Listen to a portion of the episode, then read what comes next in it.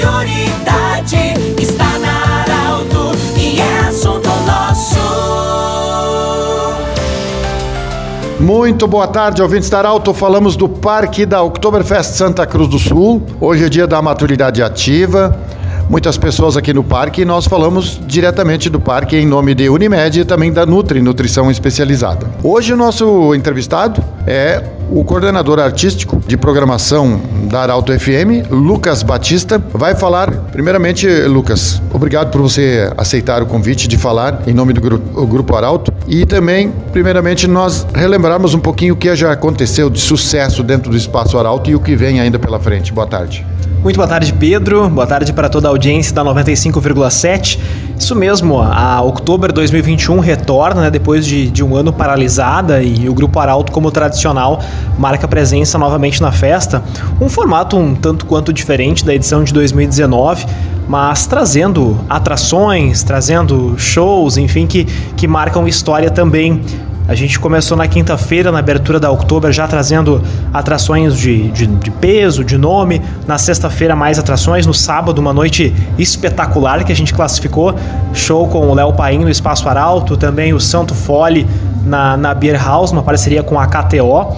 E enfim, nós vamos durante toda, toda a semana trazer mais atrações. Hoje, como você comentava, é o dia da maturidade ativa, uma programação bem especial, também pensada aqui no, no Parque da Oktober. Os colonos que estão neste momento né, no, no palco fazendo o show também para todo mundo que está aqui na, na Oktober. E logo mais tem Banda Simpatia, tem Dimensão 3, tem o Che Vanerá. Enfim, hoje à noite também uma véspera de feriado é, muito impactante, deve, deve ser hoje à noite, então, com o show do Lucas e Felipe. Também gente confirmou Jonathan Severo, Banda Magia, vai ter DJ hoje à noite também. Enfim, uma programação bastante recheada para agradar todos os públicos, é, seja a criança, seja a pessoa, o jovem, o adulto, até mesmo as pessoas de mais idade nessa segunda-feira. Ô, ô, Lucas, uma questão, é, inclusive a, a atração chamou um público em que a coordenação da festa teve que ampliar o número de mesas e cadeiras para que todas as pessoas pudessem ficar dentro do protocolo. Uma preocupação justamente da, da, festa e do Grupo Arauto também é sobre essa questão dos cuidados, né? As exigências que a pandemia nos faz e os protocolos. Então, no nosso espaço, espaço coberto do Grupo Arauto, tem mesa, cadeira, para que todas as pessoas possam acompanhar as atrações sentadas de forma confortável também. E após o último sábado, pelo sucesso do, do show do Léo Paim também, nesses hum, dias que, que vieram depois do sábado, então a gente ganhou mais mesas e mais cadeiras para ficar no entorno do Espaço Arauto para justamente trazer mais pessoas e para que essas pessoas possam assistir às atrações de sentado, porque é uma exigência, né? A, a festa nos faz essa exigência, a pandemia nos exige então que, que todo mundo fique sentado para assistir as atrações e a gente está com mais mesas e mais cadeiras ali para atender todo mundo. Lucas, uma questão é muito comentada, inclusive pelos próprios músicos, é a acolhida da Arauto aos músicos, é, principalmente os da nossa região mesmo, os artistas de fora também. Nós vamos ter ainda no futuro aí Vilseu Pause, que vem também no próximo próximo final de semana, mas a acolhida aos músicos os nossos aqui, os caseiros. Exatamente, a gente fez uma mescla interessante, né? Buscando atrações locais, seja de Santa Cruz, Vera Cruz, Sinimbu, aqui na nossa região, assim como nomes conhecidos no estado e até mesmo no cenário nacional. E a gente busca o acolhimento faz parte do DNA da Arauto.